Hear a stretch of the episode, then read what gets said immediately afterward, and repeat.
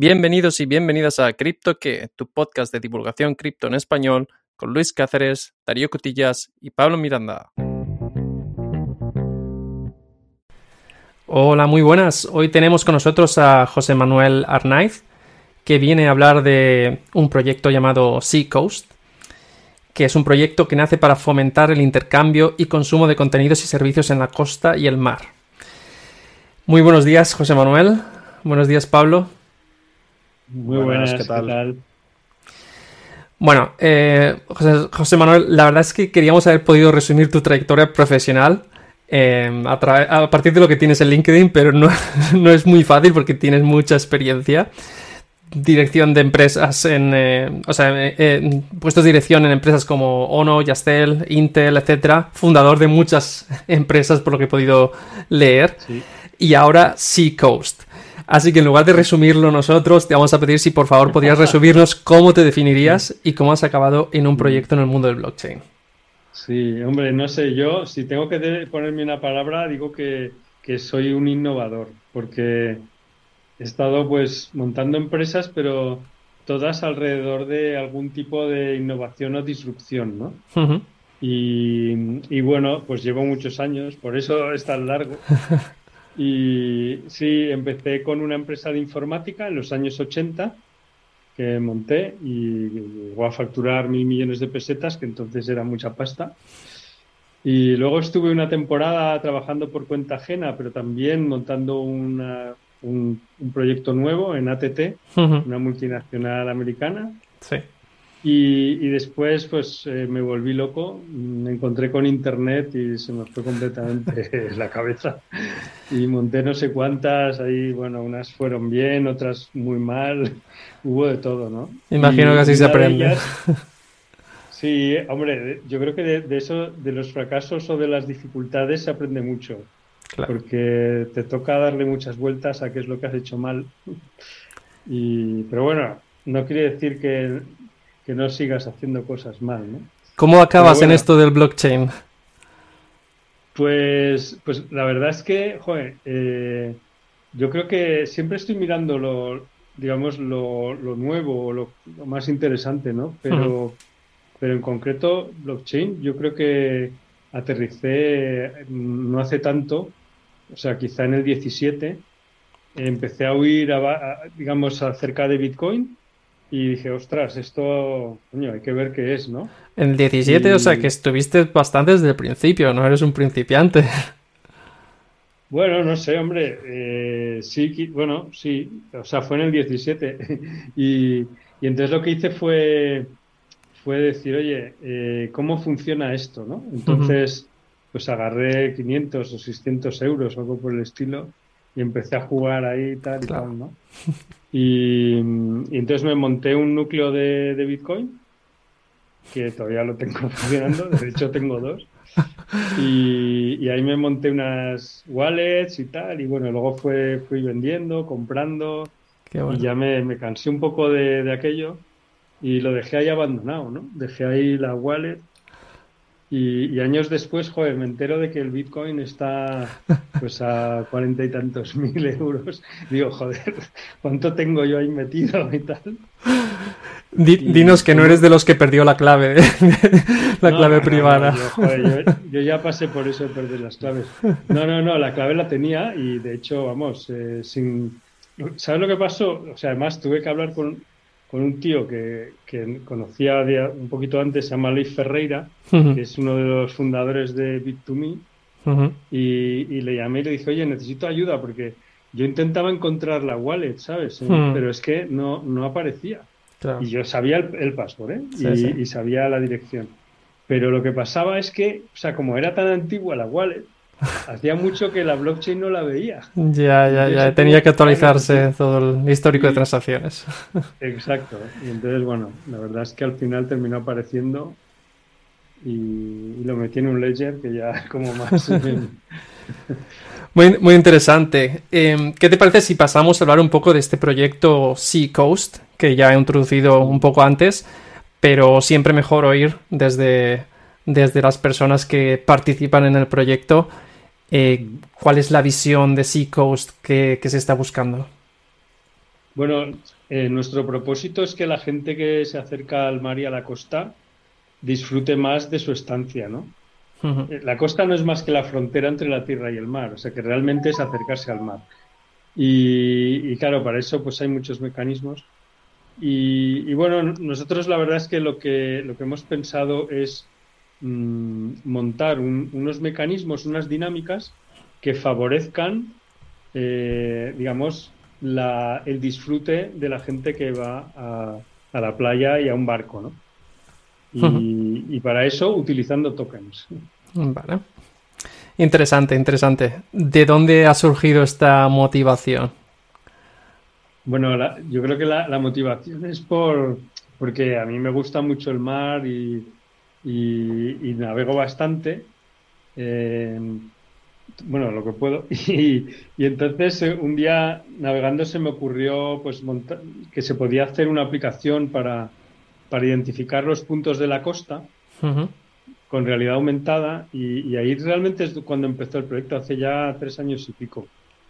Y, la verdad es que bueno, eso tuvo bastante buena acogida, lo hemos ido evolucionando y, la verdad es que, que nos dimos cuenta de que era difícil monetizar una aplicación per se, solamente una aplicación, y, fuimos pivotando, eh, conociendo la industria, conociendo a los agentes que, digamos, tienen algún rol en, todo este ecosistema, y fuimos entendiendo la problemática que tenían. Y, y, al final, pues lo que se nos ocurrió es, dice, oye, pues vamos a intentar quitar rozamiento, ¿no? Quitar hmm. fricción de todos estos procesos y agrupar todo esto en una plataforma en la que sea mucho más fácil encontrar cosas útiles, ¿no? útiles para ir a la costa o al mar. Vale, has mencionado... ah, perdón, eh, Pablo, adelante. Perdón, si tengo una pregunta. Eh, a mí me llama la atención porque son dos temas que a priori es complicado encontrarse la relación, el, lo que es el sector náutico y, la blockchain. Entonces, me gustaría saber... Eh, ¿qué beneficio o cómo, beneficia al, propio consumidor la tecnología blockchain en este caso? Vale, pues mira, como te decía, hemos identificado cinco o seis dinámicas, pero te, cuento una o dos. Eh, una le llamamos canales temáticos geolocalizados, ¿no? Y esto es, tú coges un trozo de la costa y, entonces ahora tienes contenidos que van generando los usuarios y están asociados a, ese trozo de la costa. Entonces, cuando uno de esos eh, contenidos eh, se sube por primera vez, eh, el consumidor no tiene que pagar nada. Pero si es un contenido que ya mucha gente ha dicho, uy, esto es muy bueno, entonces el, que quiere consumirlo tiene que pagar una fracción de token. Entonces, con esto lo que estamos consiguiendo es que la gente suba contenidos de buena calidad y que estén bien geolocalizados, ¿no? De manera que, yo qué sé, te pongo un ejemplo, buceo en las Islas Hormigas. Entonces, oye, si tú estás pensando ir a bucear a las Islas Hormigas, vas a ir aquí a este canal y vas a decir, uy, mira, aquí hay un contenido que tiene muy pocos likes, voy a mirarlo, pero aquí hay un contenido que tiene muchos, que debe ser muy bueno y no me importa pagar, pues yo qué sé, a lo mejor son 10 céntimos o 15 céntimos de euro para poder verlo. Esa es una de las dinámicas. Cuando dices poder verlo, ¿estamos hablando de poder ver información asociada a ese canal o, o, qué, o sea, cuál es la información que estarías accediendo a través de...? Esos, esos contenidos que hay en el canal es que son, son muy variados. O sea, nosotros hemos pensado vídeos, fotografías, eh, textos, alertas, dice, uy, hoy no hay buen día para hacer surf, ¿no? Por ejemplo, o aquí hay medusas, ¿no? Ese tipo de alerta. Pero también hemos pensado montar itinerarios, ¿no? Itinerario es, yo he ido a este punto, después a este otro, luego a este otro, ¿no? Entonces, es lo típico que llegas ahí y dices, oye, ¿qué puedo hacer? Pues te aparecen los itinerarios, ¿no? Vale. Pero hay, hay de todo, hay, yo qué sé, formularios, cursos, reservas de restaurante, o sea, hay un montón de, cosas que, digamos que te facilitan la vida y te permiten encontrar cosas más chulas en esa zona, ¿no? Esto me, llama la atención porque dices que hay un montón de cosas. ¿Está funcionando ya este sistema o está todavía en no, proceso? Bueno, tenemos una parte porque en, la aplicación esta de, realidad aumentada eh, hemos ya empezado a poner alertas y, y, hay un montón de gente que está poniendo alertas en la aplicación. O sea, cuando usan la aplicación y ven ahí pues que hay medusas, Hmm. dice hay medusas. Sí. Pero nos falta todavía desarrollar todo lo que tiene que ver con contenidos de otro tipo, vídeo, eh, eh, fotografías, textos, etcétera, ¿no? Hmm. Eh, hablando de, de, de, estos contenidos, eh, por lo que estaba leyendo en vuestro, vuestro sitio web, he visto tres como productos o aplicaciones, no sé cómo llamarlo, que forman parte de este ecosistema. Eh, uno era ShortView, otro era PortView y otro era Paperboat. Eh, no sé si hay sí. más aparte de estos. ¿Nos podrías sí. dar así algunas ideas sobre en qué consiste sí, cada te uno? Explico. Hmm. La, claro, la, la, relación es que, no lo he dicho, pero uno de los contenidos es aplicaciones. Entonces, hay estas tres aplicaciones que, que, hemos hecho nosotros o que tenemos un acuerdo para que entren, pero nuestra idea es que haya muchas más aplicaciones. Uh -huh. Y estas son, la primera que has citado es esta de realidad aumentada, que, sí. que apuntas a la costa. La segunda es un, un, eh, una aplicación que te, que te dirige de, cuando llegas a un puerto.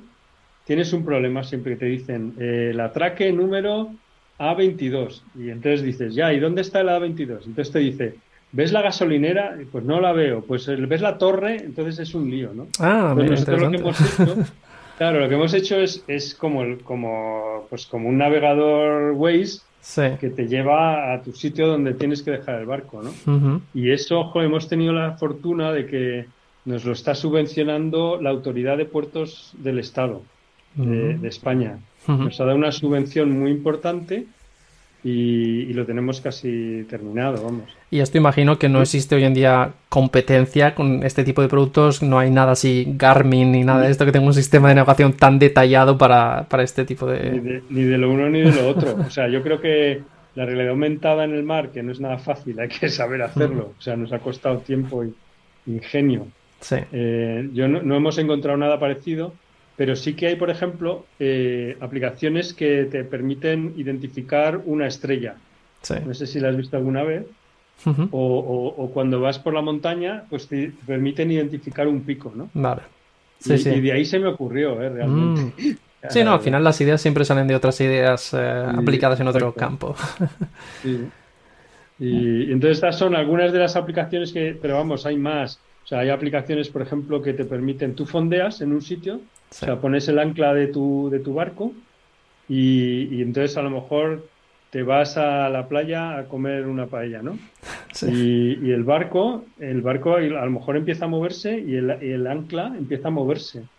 Y eso es peligroso, ¿no? Entonces hay unas aplicaciones que por GPS te dice, uy, tu barco se está moviendo más a una distancia mayor que la de la cadena, ¿no? Vale. Entonces te avisa y ya, pues, Claro, sí. es, hay muchas es interesante, aplicaciones. es interesante también, no tanto ya a nivel de empresa privada, sino como dices, que os está subvencionando el gobierno, porque es, es algo de, de interés general, ¿no? Me parece algo bastante innovador, mm, no había visto nada así, y la verdad que, que me está pareciendo muy interesante. Eh, Sí, hemos visto en vuestra página... súper ilusionados. Perdona. Sí, sí, sí, la verdad que muy chulo el proyecto. Hemos visto en vuestra página web que tenemos el lanzamiento la semana que viene, ¿no? ¿Qué podemos esperar? Sí. Sí, lanzamos el token la semana que viene.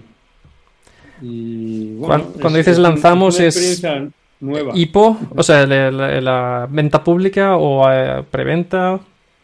Sí, es una venta pública. Vale. Eh, o sea, en privado ya hemos estado haciendo, pues, digamos, acuerdos con algunas personas o, o in- o instituciones más grandes Ujú. y, y lo que hacemos es ya abrirlo al público para que cualquiera pueda comprar los tokens. Realmente esto lo hemos pasado por la CNMV, eh, o sea, la- el regulador español, ¿no? De, Sí. de los- Mercado de de valores. las inversiones y han dicho que no es un vehículo de inversión, que es un token de utilidad, Ajá. lo cual estamos muy de acuerdo, o sea, en principio. Pero es verdad que hay gente que dice, hombre, pues yo lo compro antes, lo compro un poco más barato y luego pues ya veré si lo uso, lo vendo, no sé qué, ¿no? O sea que está generando una cierta, digamos, idea de, de, pues como un crowdfunding, ¿no? Que compras el producto más barato y algo así. Supongo que eso significa también que es un proyecto español y solo tenéis que, digamos, rendir cuentas a, la CMMV, como has dicho, y no tenéis que pasar por los trámites de la SEC ni ninguna entidad regulatoria extranjera. No, ahora que lo mencionas, la verdad es que es muy interesante porque, o sea, cuando yo pienso en una DAO, que esto no es una DAO, ¿eh? pero cuando pienso en eso o en Web3, o sea, llega un punto en que dices, joder, eh, ¿dónde está la sede de la empresa, no? Porque, porque en una DAO no está claro, ¿no? O sea, hay, hay DAOs que, que hacen una fundación encima o algo, pero, pero bueno, esto es una sociedad eh, mercantil eh, con residencia en España, eh, registrada, con unos administradores y con gente que puedes conocer perfectamente, como me estáis conociendo a mí ahora. ¿no? Y hmm. sí que en el pasado estuve estudiando para otro proyecto cómo es el proceso en la SEC, porque o sea, al final lo que estás intentando entender es si esta, este token que estás montando, pues es una utility o es una security o es una divisa, ¿no? Entonces, en la, en la SEC tienen, tienen una prueba, como una especie de prueba de fuego, mm. con una serie de preguntas, que son tres o cuatro. Tenemos algún, algún episodio en el que comentamos esas, eh, esas tres preguntas. Pues es muy, es, muy, es muy interesante porque la verdad es que yo he visto casos en Estados Unidos de de, digamos, de propuestas que parecen a todas luces un préstamo, hmm. pero que en realidad es una security, ¿no? Sí, imagino que siempre hay, hay formas de interpretar, e incluso aunque tengan este test de preguntas, siempre las preguntas las responden humanos, entonces ahí siempre hay un poco de margen para interpretación. Así es. Em, vale, hablando de. Porque has comentado un poco sobre, sobre el token. Mm, he leído en la página web que habláis de tokenizar la costa. Has explicado un poco las ideas em, detrás de esto. Em, vamos a hablar un poco del, token en sí. Em, he visto que, por ejemplo, hay una, una emisión máxima de 137 eh, millones cuatrocientos diez mil quinientos ochenta y tres tokens. Me hace mucha curiosidad preguntar por qué este número exacto. Pues mira, ahora mismo ya no lo sé, porque le hemos dado tantas vueltas a, los tokenomics que, de verdad que al final ya no sabes de dónde sale, ¿no? O sea, esto es, una cosa matemática, es una cuestión matemática, no es un número en plan, en el cumpleaños de... empezamos haciendo cálculos, ¿no? pero fíjate que, que, para hacer un tokenomics, ¿no? de este tipo de, de, token, hmm. o sea, que es un token de utilidad y que al, final lo que está representando una especie de economía interna a esta plataforma, a este ecosistema. Em, yo, después de mirarlo, porque claro, esto no lo había mirado nunca, bueno, creo que poca gente lo ha mirado, la verdad. Em, o sea, me di cuenta de que es igual que la masa monetaria de un país. O sea, hay muy poca diferencia. Entonces el truco está en ver cuál, cuál va a ser la demografía de, esta, o sea, la cantidad de usuarios, que al final es equivalente a los habitantes del país, ¿no? y, y, cuántos tokens necesitas para que todas esas transacciones ocurran, digamos, sin, sin tener muchos ceros o delante o detrás, ¿no? O sea, digamos que si tú tienes que pagar la leche y es 0,00001 algo, pues es, es inmanejable, ¿no? Igual que si es, igual que si es 25 millones, ¿no? Mm. Entonces lo que intentamos fue pues decir, oye, hacer unos cálculos de claro, el proyecto para nosotros es muy ambicioso, o sea, queremos tener millones de usuarios. Vale. Claro, eh, en base a esto también eh, podemos entrar un poco en lo que es la tecnología blockchain y demás. Eh, hablabas de los millones de usuarios, tiramos también por la escalabilidad y demás. vemos que habéis elegido la red de Polygon. No sé si tú estás puesto en este tema o si hay un equipo o un pequeño equipo interno que lleva todo esto. Eh, ¿por, qué, ¿Por qué elegís Polygon y no otra red? A ver, no soy un experto en esto, ¿eh? pero sí tenemos gente que, ha hecho ICOs, que controla mucho blockchain, tanto en los aspectos técnicos como tokenomics, como legales, etcétera. O sea, tenemos un montón de gente que ha colaborado en esto, pero o sea, al final, al final, lo que dijimos es necesitamos smart contracts, sí o sí, porque todo esto, digamos, tiene que haber eh, procesos, digamos, de reputación y de, y de otro tipo de, digamos, de dinámicas que solo se pueden hacer con smart contracts. Y por otro lado, pues el gas de Polygon es mucho más razonable que, que de otras eh, criptos o de otras redes, ¿no? Entonces, eh, bueno, yo creo que era una red conocida para el equipo, que había estado trabajando en otras cosas, y, y, yo tampoco tengo un criterio como para, como para decir si, si, está bien o mal, la verdad. Es interesante porque la mayoría de proyectos se están tirando por, por Polygon, la mayoría de empresas grandes también. Así que, bueno, veremos cómo va en el futuro. Yo estoy comprando Matic, tú, o sea. bueno, veremos, veremos. Eh, en cuanto a la liberación, también queríamos comentar la liberación del token. Eh, hemos estado echando un vistazo a la, a la, web antes de, antes de grabar y hemos visto que en unos 10 meses eh, se habrán liberado alrededor de 100 millones de, de los 137 que hay previstos. Puede ser, eh, quizá algo menos, sí.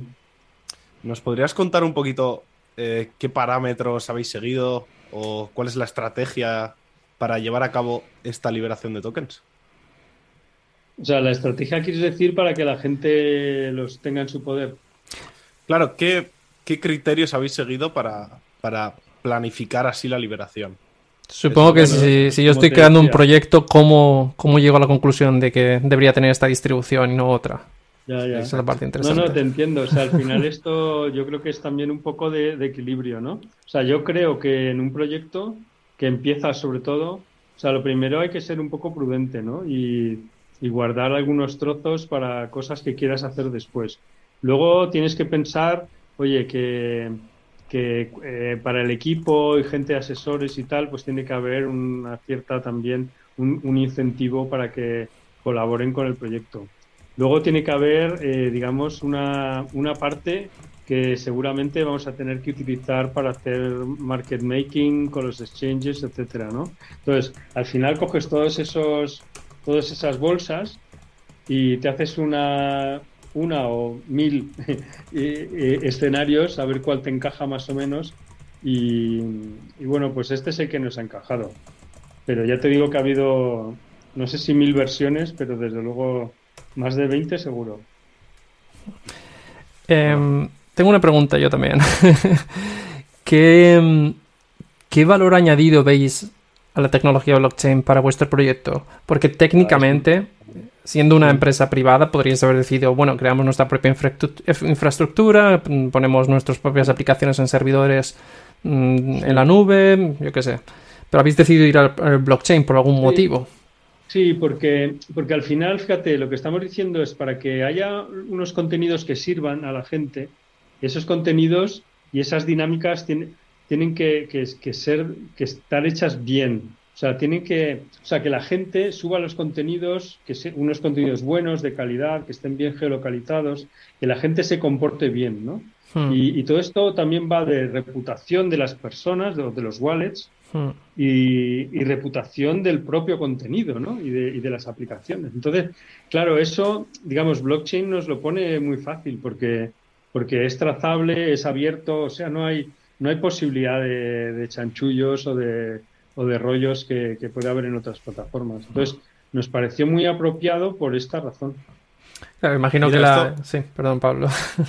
Iba a comentar que esto, esto que comentas de los chanchullos y demás nos viene muy bien porque estamos viendo últimamente muchos, muchos rack pulls o muchos tirones de la manta en, en proyectos que es una pena.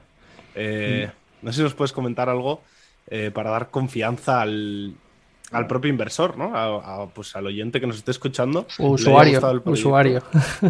usuario. Usuario, sí, usuario. participante, le llamamos contribu contribuyente, no sé. Pero, a ver, eh, claro, yo he visto unos cuantos proyectos, ¿no? Y, y, tampoco los conozco todos, pero, o sea, yo creo que aquí hay, lo primero, un equipo de personas que tienen nombre y apellidos. No, no, no, o sea, es, es muy evidente, ¿no? Y, y, que tenemos una trayectoria de muchos años y que no estamos aquí para hacer tonterías. Yo fundé una empresa que se llama Digimóvil, que ahora está muy de moda, que, es un operador de telecomunicaciones. Eso lo fundé en el 2006 y ya te imaginas que no voy a jugar mi prestigio para hacer aquí ahora un dinero, ¿no? O sea, yo creo que el aval del proyecto es, por un lado, el equipo y por el otro lado, que hay algo real, tangible detrás. Tenemos ya dos aplicaciones, una tercera que podemos meter dentro de la plataforma. Tenemos una subvención de, puertos del Estado. O sea, digamos que es un proyecto, además, que además no es, o sea, hay una razón para tener el token. O sea que yo he visto proyectos a ver, que son proyectos muy conocidos, pero yo, francamente, comprar un trozo de una calle de Boston, porque a lo mejor voy a montar un edificio, pues, joder, oye, no sé, a lo mejor está bien, pero a mí me gusta más este. Joder, tú puedes tener un canal de la costa y ahí hacer una serie de cosas que son interesantes tanto para, para unos como para otros. Hablando de, de los respaldos que tenéis, eh, hemos visto también que tenéis algunos partnerships con, eh, bueno, en vuestro light paper al menos salían tres partnerships, eh, Mafre, Pandora y Oak Mobility. Mm, no sé si hay algo de información que se pueda dar, qué tipo de colaboración tenéis o si es todo secreto, pero si puedes decir algo. Sí, no, hombre, a ver, hay, hay cosas que, que, son más delicadas, pero, pero tenemos partnerships de varios tipos. Mira, por ejemplo, los de Mafre les interesa, a ver, Mafre es una compañía de seguros y hacen seguros de barcos. Hmm y de embarcaciones, de no barcos. Entonces, oye, pues esto les interesa, ¿no? Quieren estar ahí y ya nos han dicho, oye, queremos estar ahí. Hay, hay ciertas dinámicas que queremos construir con ellos y que, por ejemplo, para que os hagáis una idea, ¿eh? pueden tener que ver con si yo sé que el barco se está moviendo y por dónde se mueve, el tipo de riesgo que está corriendo ese barco es distinto, que conozco mejor el riesgo que está corriendo y le puedo cobrar una póliza u otra, ¿no? Por decir algo. Esa sería una idea, sin darte todos los detalles, pero ya entiendes por dónde va, ¿no? Por ejemplo, con, con Oca Group, lo que hemos estado hablando, que esto es una, empresa de alquiler, bueno, es una empresa gigantesca, ¿eh? que estos alquilan coches y un montón de otras cosas, pero, o sea, aquí lo que nos imaginamos es, por ejemplo, tú llegas Ah, vas a estar una semana en Ibiza y entonces tú alquilas un coche con Oca Group. Y entonces este, este, este alquiler te da un NFT que te va a permitir entrar en la discoteca por la fila en que no hay cola. Por decir una, ¿eh? que puede ser una mesa en un restaurante o tal. Ves que estamos buscando utilidades por todos sitios, ¿te das cuenta? Sí, sí, sí. Y, y pues, por ejemplo, yo qué sé, sí, no sé cuál es la otra que.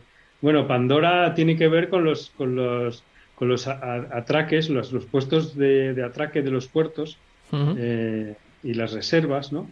Y ahí pues, o sea, con las reservas tanto de ese recurso como de otros recursos, como por ejemplo motos de agua, que hemos tenido también sufrimientos horribles en el pasado, hemos, hasta que hemos entendido dónde está el problema.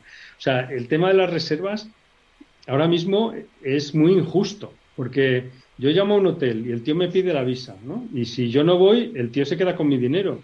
Hmm. Pero si yo voy y no hay habitación, ¿qué pasa, no? Claro. ¿Sabes? Y esto con una habitación de hotel, que hombre, que es una empresa seguramente seria, que está, digamos, tiene nombre y apellidos, pero claro, cuando es una moto de agua o es una o es un kayak o es un, hmm. ¿sabes? Empieza a haber ahí un terreno, digamos, pantanoso. ¿Estás diciendo que hacen overbooking con las motos de, agua? bueno, overbooking o a lo mejor pues que si llegas tres minutos tarde se la ha entregado a otro. O sea, hay, ah. muchas situaciones, ¿no? Y todas esas situaciones, yo creo o pensamos que, un, un, token blockchain pues va a permitir hacer unas garantías mutuas basadas en smart contracts que en lugar de tener yo que saber que fulano es serio y que me va a tener la moto, pues es que se está jugando 50 tokens, si luego la moto no está, ¿no? O si yo no aparezco, me estoy jugando 50 tokens. O sea, hay penalizaciones, digamos, para que se porta mal. Aquí estamos pensando en unas derivadas increíbles, porque claro, o sea, una moto de agua no es lo mismo el, el 15 de agosto que el 15 de noviembre. Hmm. Entonces, el, el precio de la reserva, o sea, los tokens que apuestas a que vas a ir hmm. y que va a estar ahí, eh, puede crecer o disminuir. Mm, claro. Incluso podría hacerse una subasta. O sea, dice, el que más, ¿eh? el que mm. más tiene la, la, mesa, la mesa buena esa de la terraza. la de las vistas al mar. Esa más toque. es interesante porque es un punto de vista que me parece muy correcto el, hecho de cada partnership o cada colaboración que sea en vista de, buscar utilidad y de buscar mejorar lo que es el ecosistema que estáis montando. Y por eso te quería preguntar, o, quería que, nos comentaras, eh, si hay algún oyente que está pensando en llevar a cabo un proyecto, tanto en blockchain como fuera, eh, ¿qué le aconsejarías? Madre mía, yo para mí esto ha sido un, un, un, un, desierto, ¿no? Porque, o sea, realmente, o sea, primero, para mí es un tema nuevo, ¿no? A lo mejor hay gente que lo controla más, pero es un tema, yo diría, arcano. No sé si esta palabra se entiende bien, pero quiero decir que es, o sea, no hay un, no hay un libro, ¿no? Que te compras y dices blockchain para dummies y tal, y te explica aquí cómo montar un token, ¿no? Bueno, creo que sí que hay un libro que se llama blockchain para dummies. Bueno, ya, por eso digo que, que con ese seguramente no tiene suficiente. Entonces está, está complicado, o sea, no es difícil entender cómo funciona una DAO, cómo se hacen las votaciones, lo que es un voto cuadrático, por qué es necesario un voto cuadrático, qué es holdear, que, encima no es holdear, es holdlear. O sea, hay un montón de, de, conceptos que son totalmente diferentes de lo que hemos estado haciendo antes. Entonces, yo creo que, o sea, la dificultad mayor está realmente en entender cómo funciona todo esto y ser capaz de aplicarlo a una cosa concreta y práctica, ¿no? Ese, yo creo que es ahí donde está el tema. Y luego, claro, eh, la parte legal, la parte técnica, o sea, todo esto, pues oye, tiene también su complicación, ¿no? Entonces, oye, yo creo que esto, pues hay que rodearse de gente que lo conozca, que lo sepa, que lo haya hecho a poder ser, y, y aún así es difícil. Que es uno, también al mismo tiempo una de las bellezas del, del mundo blockchain, que toca muchos temas, o sea, desde tecnológicos, eh, finanzas, economía, dinero. Eh, la verdad es que yo creo que es un game changer. Eh, o sea, de verdad lo creo. Creo que creo que Internet cambió la, manera que tienen los humanos de, comunicarse. O sea, Internet y sobre todo Internet móvil.